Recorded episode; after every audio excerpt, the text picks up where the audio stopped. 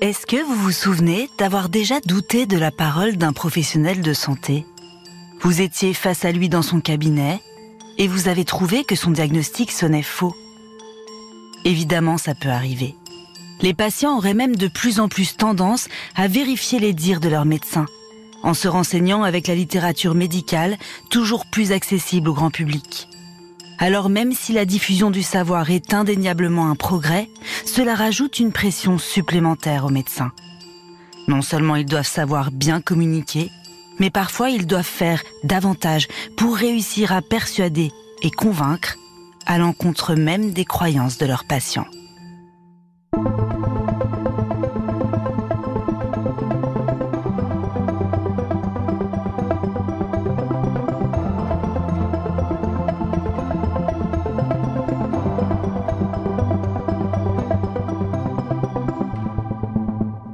Je suis Éléonore Merlin, journaliste à RTL, et vous écoutez Symptômes. Dans ce podcast, des médecins me racontent le cas le plus marquant de leur carrière. Un patient aux symptômes mystérieux, parfois jamais vu ailleurs, et pour lequel ils ont mené l'enquête. Dans cet épisode, Julien Cotet, allergologue, me raconte sa prise en charge d'une femme victime de malaise non expliqué. Le jour où il l'a rencontrée dans son cabinet, elle était venue pour son petit garçon allergique au pollen.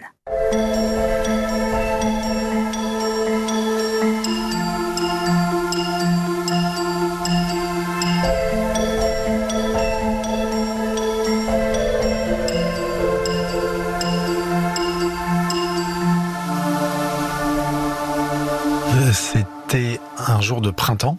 La consultation, c'était pour son fils. En allergologie, euh, on a des patients de la naissance jusqu'à une quarantaine d'années. On n'a pas de patientèle âgée. On a beaucoup de parents qui nous amènent les enfants. On fait beaucoup, beaucoup de pédiatrie. Et c'était une consultation pour son fils qui est atteint d'une polynose, qui a une, une rhinoconjonctivite et un asthme euh, lié au pollen. Donc c'était un beau jour de printemps avec beaucoup de pollen, avec un, enfant qui n'allait pas bien. Donc quand on voit un enfant, les premières questions tournent autour des parents. En fait, en, en, médecine en général et surtout en allergologie, c'est l'interrogatoire qui prime. Nous, on fait ce qu'on appelle un interrogatoire policier en allergologie. C'est vraiment une enquête qu'on mène. On interroge les patients sur euh, leur habitat, sur leur mode de vie, sur leur hobby, euh, tout ce qu'ils ont à domicile, tout ce qu'ils utilisent tous les jours, tous les antécédents et notamment les antécédents familiaux, puisque l'allergie, c'est une maladie héréditaire, c'est l'atopie. L'atopie, c'est la prédisposition héréditaire à fabriquer des IgE. Des IgE, c'est des immunoglobulines, voilà, qui sont un des principaux médiateurs de l'allergie. Donc quand on a un parent allergique, on a une chance sur deux, à peu près, d'être allergique. Quand on a deux parents allergiques, on a 70-80% de chances d'être allergique. Et donc forcément, cette maman, quand je vois l'enfant, je lui dis, bah, est-ce que vous, vous êtes atteinte d'asthme ou de polynose, ou est-ce que vous avez des maladies allergiques, ou votre mari, ou ses frères, euh, les frères et sœurs de l'enfant? Et elle me dit, euh, alors le papa de mémoire, je crois qu'il a aussi un petit asthme assez léger, et elle, elle me dit, moi, j'ai pas de maladie particulière, j'ai jamais rien eu, mais euh, je fais des malaises à répétition, euh, et on trouve pas ce que c'est.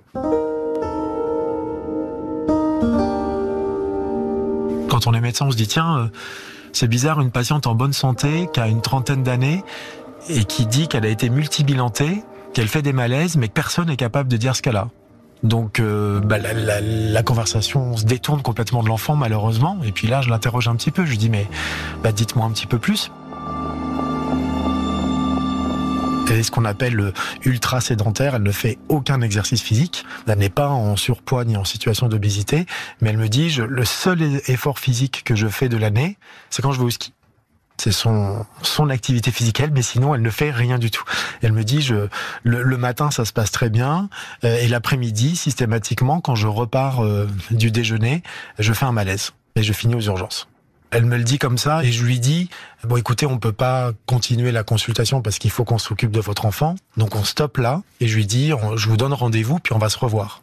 On voyait qu'elle était perdue et quand je lui ai proposé que je lui ai dit écoutez moi je peut-être que je servirai à rien, mais peut-être qu'on peut se voir pour en discuter. Amenez-moi vos, vos examens. En fait, je voulais un petit peu faire son médecin traitant qu'elle a pas. C'est un petit peu ça. Tout de suite, j'ai vu sur son visage un espèce de, de soulagement. Et puis moi, je voulais, euh, je voulais qu'elle revienne avec tous ses examens cardiologiques, ses examens neurologiques, etc., pour être sûr, euh, pas partir dans quelque chose d'alambiqué. Faut pas faire du Dr House. Et comme elle n'avait pas d'antécédent d'allergie, euh, j'ai pas pensé à l'allergologie chez elle. Je me suis vraiment dit, c'est une jeune qui fait des malaises, il faut qu'on l'aide. Peut-être qu'avoir un, un regard extérieur sur tout ce qui s'est passé, euh, peut-être pourrait l'aider. Le docteur Julien Cotet est intrigué par ce que lui décrit cette mère de famille. Personne jusqu'ici n'a pu trouver la cause de ces malaises qui se sont produits pendant trois années consécutives alors qu'elle était en vacances au ski avec ses enfants. Depuis, elle a cessé d'aller au sport d'hiver, mais elle a toujours cette épée de Damoclès. Quand un malaise reste inexpliqué, on a peur qu'il survienne n'importe quand. L'allergologue veut tenter de l'aider. Il constate tous les jours le manque de professionnels de santé dans son secteur en Eure-et-Loire et il devine des difficultés de prise en charge pour cette patiente. Quelques semaines plus tard, elle revient donc dans son cabinet pour lui en dire un peu plus sur ses troubles. Donc c'était une consultation du coup différente des autres puisque ça s'annonçait pas comme une consultation d'allergologie et d'habitude les patients sont un petit peu euh, trié par mon assistante au téléphone qui fait un pré-interrogatoire et après les reçoit au cabinet. Euh, et en fonction du pré-interrogatoire, elle oriente les tests et après, moi, je vois les gens. Et ça me facilite un petit peu le travail. Là, c'était euh, une consultation directe avec la patiente et donc je me lance dans l'interrogatoire. Donc, bah, je reviens sur son enfance et puis, bah, il y a rien. Elle a jamais eu la moindre pathologie. Elle m'avait amené son carnet de santé. Le carnet de santé était désespérément vide. Il y avait rien à se mettre sous la dent. Donc c'est compliqué, ça commence mal.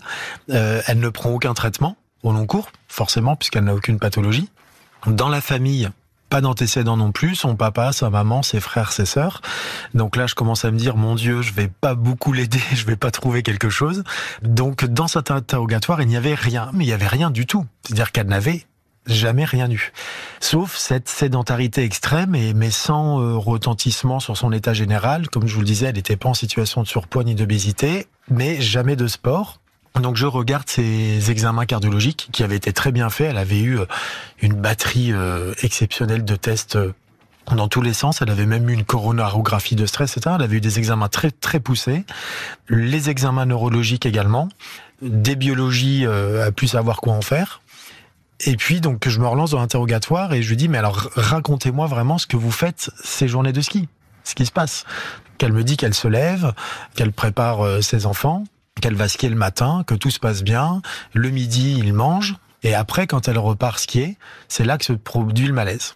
Elle, elle skie, elle sent que les mains et les pieds chauffent et que ça gratte.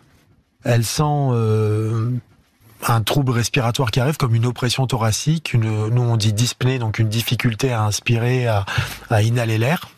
Et puis là, c'est le trou noir. Elle s'effondre. Elle s'effondre tout simplement sur ses skis et il n'y a plus personne c'est la perte de connaissance totale. Mais c'est un malaise de plusieurs minutes. Et puis, euh, et puis après, donc c'est la description des urgentistes, mais qui sont pas sur place en fait et qui étaient pas là. Donc c'est la description des gens autour, mais c'est c'est pas des descriptions très fiables. Ce qu'on sait et ce qui est noté et ce qu'elle raconte, c'est vraiment la perte de connaissance totale. Donc on dépasse le stade de malaise. Elle arrive euh, réveillée, sans souvenir de ce qui s'est passé, à part ce qu'on appelle donc les prodromes. Les prodromes, ce sont les symptômes avant le malaise, donc ces sensations de mains et de pieds qui chauffent et qui grattent, et la sensation d'oppression thoracique et de difficulté respiratoire, et après c'est le trou noir. Et donc les paramètres vitaux, avec une tension qui est un petit peu basse quand même, et une légère tachycardie, un cœur qui, qui bat un petit peu trop vite. Et on le voit dans le compte-rendu des urgentistes, dans ce qui est écrit pour cette patiente, il n'y a pas de recherche. C'est-à-dire c'est un bilan standard de malaise. Les marqueurs cardiaques, la troponine, les marqueurs pulmonaires, les dédimères, le cardiologue passe, fait une petite échographie, le cœur va bien, petit scanner, pas d'embolie pulmonaire parce que c'est vrai que chez une patiente assez jeune, on pense souvent à, cette maladie-là, pas d'embolie pulmonaire, bon bah rendez-vous euh, avec un neurologue à l'extérieur, c'est au final ce qu'on fait, c'est le bilan de malaise inexpliqué. Rendez-vous avec un neurologue à l'extérieur et elle a à chaque fois son énième EEG, donc électroencéphalogramme. Donc on, on enregistre les ondes du cerveau pour regarder s'il n'y a pas de l'épilepsie, c'est pas un malaise épileptique ou neurologique. Et au final, rien à chaque fois, je vous le dis, rien. Et moi, sur mon premier interrogatoire, rien du tout.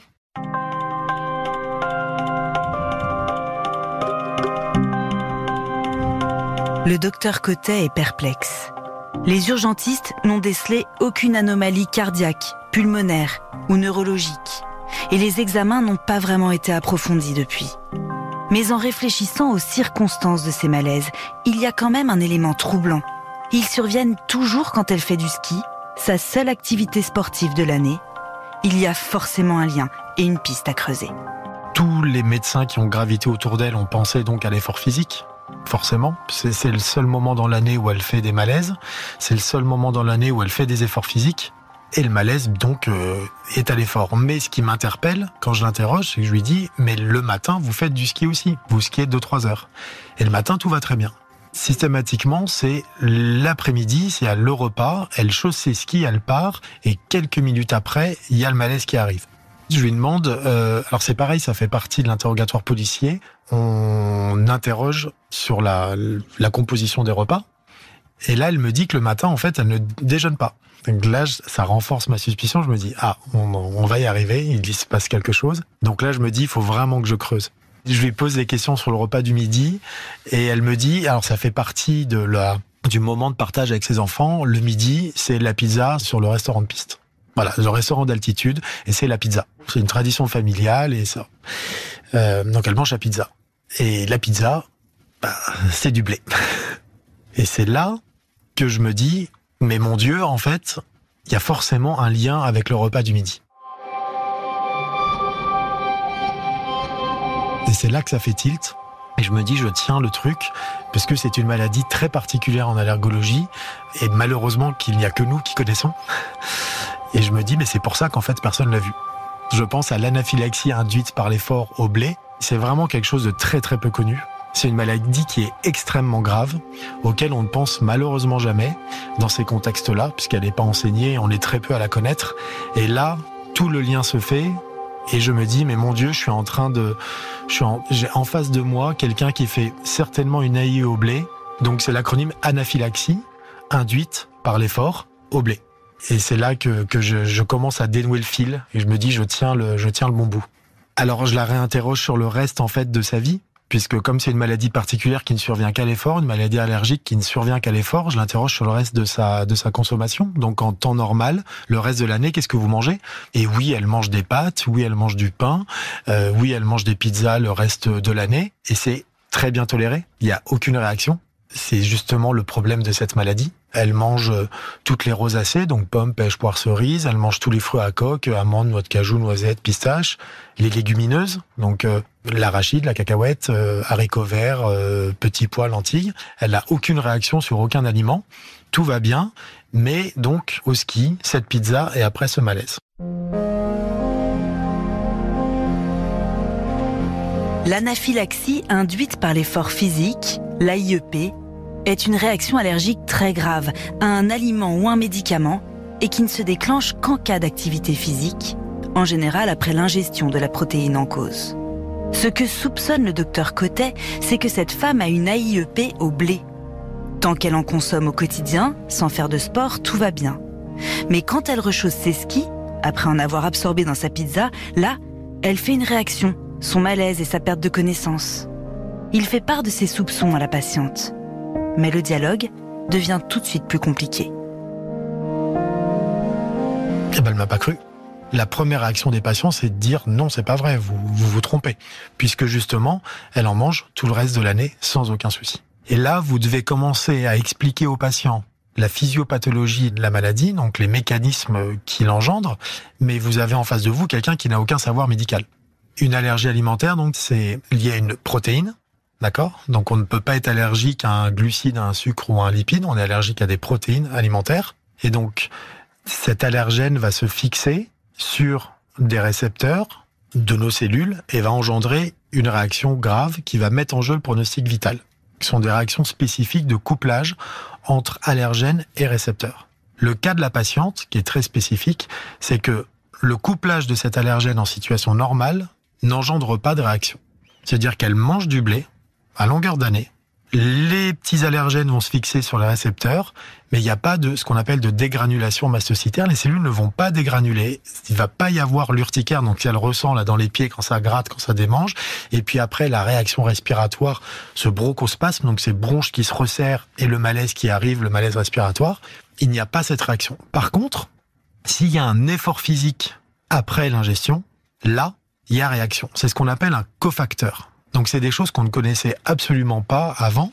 Et c'est tout le problème de la pathologie, c'est que l'allergène seul ne suffit pas à déclencher la réaction. Il faut l'allergène plus quelque chose d'autre.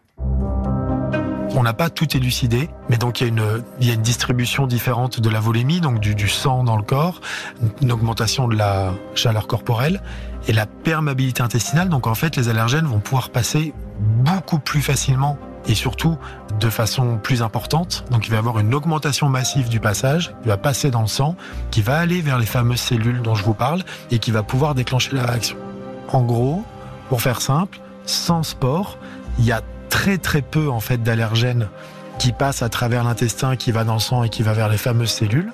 Avec le sport, la perméabilité intestinale augmente et là il y a beaucoup plus d'allergènes qui passent et donc forcément la réaction. C'est une histoire de quantité en fait. Et c'est le sport qui déclenche ça, c'est la perméabilité qui change. Alors il y a d'autres cofacteurs qu'on a identifiés, qu'on connaissait pas avant et qu'on commence petit à petit à découvrir.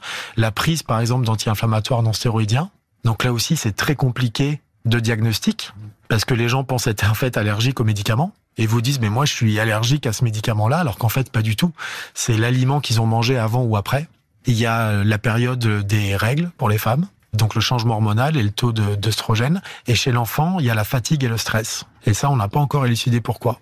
Donc elle, elle voilà, c'est le, son cofacteur à elle, c'est le sport. Les autres cofacteurs, euh, bon, on, les a pas testés, hein, bien sûr. Je lui ai pas dit d'aller manger du blé en prenant un anti-inflammatoire. J'ai pas pris le risque. Mais elle, c'est ça. Et donc c'est c'est une allergie à cofacteurs. Donc c'est je mange, je n'ai pas de réaction. Je mange et je fais du sport. Il y a une réaction grave qui se met en place. L'anaphylaxie est la manifestation la plus sévère de l'allergie, et le docteur Cotet prend la situation très au sérieux. Induite par l'effort physique, elle est particulièrement rare et difficile à diagnostiquer. En suivant toujours la piste de la pizza et donc du blé qu'elle contient, le docteur Cotet persuade sa patiente d'effectuer des analyses. Je lui propose de faire des tests cutanés, donc j'appelle mon assistante qui fait des tests cutanés. En fait, c'est très simple. Vous déposez de l'aliment sur la peau et on fait une, une petite piqûre dans la peau pour laisser pénétrer les allergènes. Donc soit avec des extraits commerciaux que les laboratoires nous donnent, donc des extraits purifiés, réglementés, etc. par les autorités sanitaires, soit on le fait avec nos aliments à nous qui sont dans notre congélateur, qu'on garde, qu'on décongèle et puis on fait un prick-prick, c'est-à-dire qu'on prique l'aliment avec une petite lancette pour qu'il y ait de l'aliment sur la lancette et après on pique sur votre peau. Puis on voit s'il y a une réaction. Et quand on est allergique, il y a une réaction, donc ça fait une petite papule d'urticaire, une petite papule et un érythème autour. On fait pareil avec les acariens, avec les pollens, avec les moisissures pour les allergies respiratoires. Donc, on fait ces tests au blé, à différentes céréales, et là, les tests sont négatifs. Et là, je me dis, bon, bah voilà, j'avais mon effet tunnel, et puis je me suis planté. Je me suis planté, j'ai cru à quelque chose, euh, je suis parti bien en tête, j'ai voulu aider quelqu'un, euh, peut-être euh, j'étais peut-être pas le même médecin en 2019. Euh, j'avais fini mes, études d'allergologie il y a très peu de temps. Le cabinet venait d'ouvrir, puisque le cabinet a ouvert le 2 janvier 2019, donc c'était ma première année d'installation. Et il y avait peut-être cette envie de, dire, euh, allez, je vais avoir euh, un cas à publier, un truc comme ça. Et là, je me dis, bon, bah, c'est foutu. Donc, donc, bah, déception. Mais j'y croyais quand même même si le test était négatif, on sait que on manque de sensibilité, c'est-à-dire qu'il y a des tests chez des gens qui sont négatifs alors qu'ils sont vraiment allergiques parce que le test n'est pas sensible. Si on a un doute et qu'on y croit quand même et qu'on se dit mais non mais il faut quand même explorer, peut-être que le test est en fait faussement négatif, on peut faire donc une prise de sang on dose des marqueurs et donc on dose les fameuses IgE, ces fameuses immunoglobulines spécifiques de l'allergène. Pour comprendre, quand on est allergique alimentaire, on n'est pas allergique à l'aliment. Par exemple, si demain vous me dites euh, quand je, mange de la pomme, euh, ça me gratte dans la bouche, euh, ça me démange, vous êtes probablement allergique à ce qu'on appelle une PR10, c'est une protéine de surface qui est sur le, le pourtour de l'aliment et qui sert à la défense antiparasitaire. Mais il y a d'autres protéines dans la pomme, et notamment par exemple des protéines de stockage qui sont plus à l'intérieur du fruit, qui servent à la croissance, et elles ne vont pas faire ce genre de réaction qui picote, qui gratte dans la bouche, mais elle va donner des réactions plutôt graves de choc anaphylactique. Donc quand vous êtes allergique aux acariens, euh, vous pouvez être allergique à la carapace de l'acarien ou euh, au sel de l'acarien. Donc euh, Et c'est pareil pour tous les aliments. Donc vous êtes allergique à une protéine à l'intérieur et donc chaque allergique est différent. Il y a des profils de sensibilisation différentes.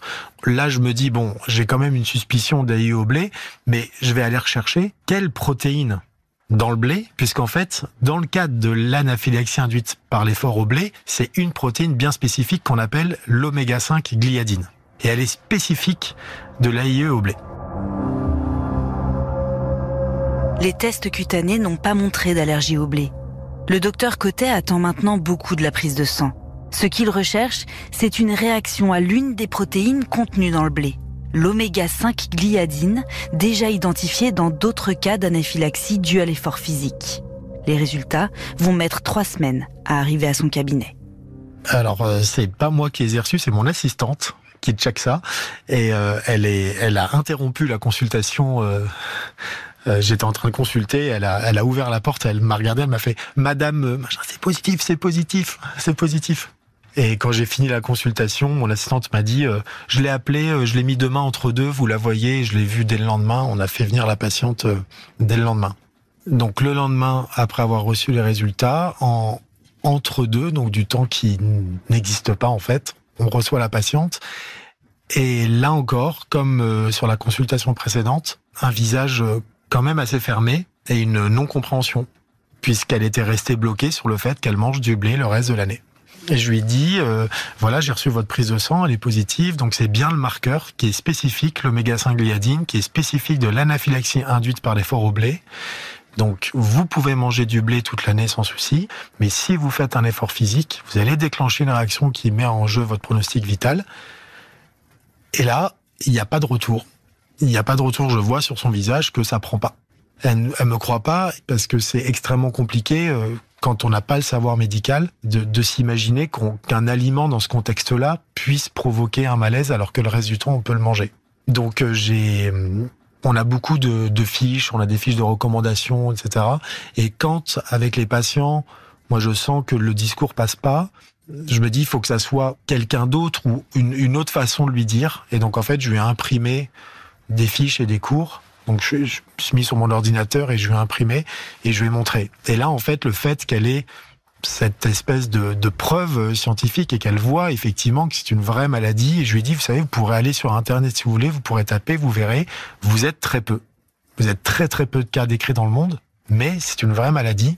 Et je lui sors les, les, les papiers et donc je me dis, avec les papiers, ça va être bon, elle va accepter. Et donc je lui prescris sa trousse d'urgence, puisque là le rôle de l'allergologue c'est vraiment d'informer et de former et de dire maintenant qu'on sait la maladie que vous avez, vous devez plus manger du blé avant de faire un effort physique. Et s'il vous arrive une réaction, voilà comment intervenir. Donc on leur rédige un plan d'action, on leur donne une carte d'allergique et on leur donne de l'adrénaline en stylo en cas de réaction. Et je lui dis, s'il vous arrive quoi que ce soit, vous devez vous piquer instantanément, vous allez vous sauver la vie parce que vous avez vraiment un risque de mort. C'est une maladie qui est mortelle. Et donc derrière, en fait, et c'est là le souci quand on est euh, quand on est médecin, quand un patient sort du cabinet, il a son entourage, il a sa famille, il a ses collègues au travail, il y a le pharmacien, il y a le médecin traitant, il y a tout un tas de gens. Et votre discours, ben, il peut être complètement annihilé en deux secondes par euh, par Sabrina, la collègue du bureau, qui va lui dire euh, mais ceci, cela, mais c'est la réalité de ce qu'on vit tous les jours en fait. Et cette patiente-là, elle en a fait les frais. Elle a mangé un midi, euh, je sais plus quoi, euh, je me rappelle plus ce que c'était, mais bon, il y avait du blé, il suffit d'un bout de pain. Hein. Il suffit d'un bout de pain. Et après, en fait, elle a couru. Pas fait de la course à pied parce qu'elle est, elle est pas sportive, mais elle a couru. Il y a une situation très peu de temps après le repas où elle a dû courir dans la rue. Et résultat, quand elle a couru, elle s'est effondrée. Et elle a fait le choc. Et là, elle a compris. Comme elle avait sa carte d'allergique sur elle, là, ça a tout changé. Euh, mais elle n'avait pas emmené son adrénaline, comme elle y croyait pas. Elle avait quand même le papier. Donc elle a fini aux urgences. Les urgences ont vu le papier. Donc là, ils ont fait l'adrénaline, etc. Enfin, pas les urgences, mais les smuristes qui sont arrivés sur les lieux. Et je l'ai revu. Et là, la consultation était complètement différente parce qu'elle elle était en pleurs. Elle a, je pense, pleuré pendant une demi-heure en me disant euh, non mais c'est horrible en fait, c'est vraiment ça, je peux plus manger de blé de ma vie. Je lui dis mais non, vous avez pas écouté ce que je vous ai dit. Vous en mangez du blé, il y a pas de souci. Je vous demande juste de pas faire de sport après. Et là en fait, elle a, elle a vraiment compris. Et donc c'est des diagnostics qui sont parfois impossible à faire et les gens sont vraiment dans l'errance thérapeutique complète parce qu'ils ont des réactions gravissimes et, personne ne pense à l'allergie alimentaire puisque déjà les médecins ne sont pas formés à ça, on, ne l'enseigne pas en faculté. Et même nous, euh, dans les cadres de nos protocoles de recherche, on n'a pas encore tout élucidé sur ces cofacteurs. Donc, quand on a des patients comme ça qui sont dans des situations de malaise inexpliquées, on ne pense pas à envoyer à l'allergologue. Quand on est sujet à des malaises, sans raison apparente, l'errance diagnostique peut durer des années.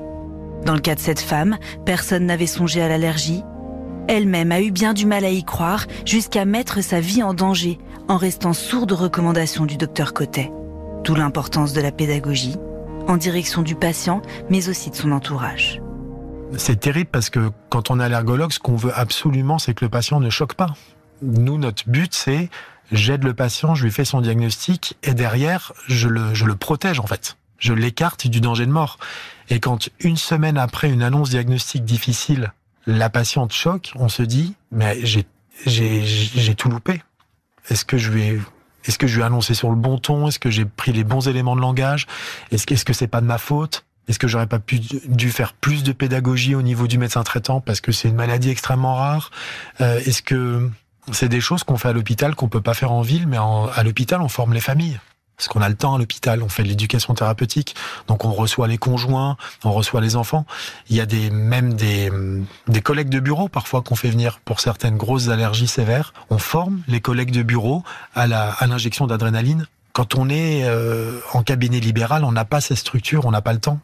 Et je me suis, euh, en fait, j'ai eu un sentiment d'échec et je me suis dit, mais j'aurais dû peut-être prendre plus de temps, peut-être euh, lui demander de venir avec son mari, euh, avec ses enfants, pour qu'on en parle, qu'on fasse un petit peu plus comme à l'hôpital. Et, c'était peut-être moi la, faute. J'ai peut-être mal fait mon boulot.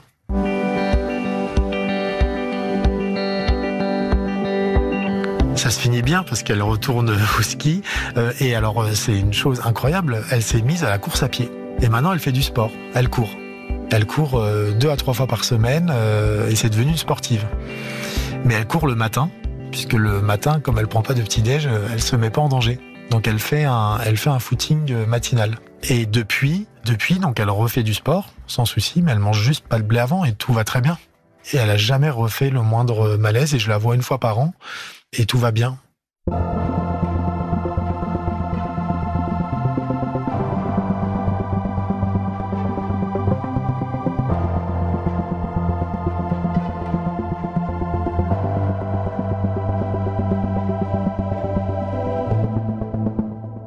France, 25 à 30% de la population souffre d'une allergie. L'anaphylaxie induite par l'effort physique est beaucoup plus rare. Elle a été découverte assez récemment, à la fin des années 70, et elle comporte encore de nombreuses inconnues. On sait que les crustacés, notamment les crevettes et la farine de blé, sont les aliments les plus souvent impliqués.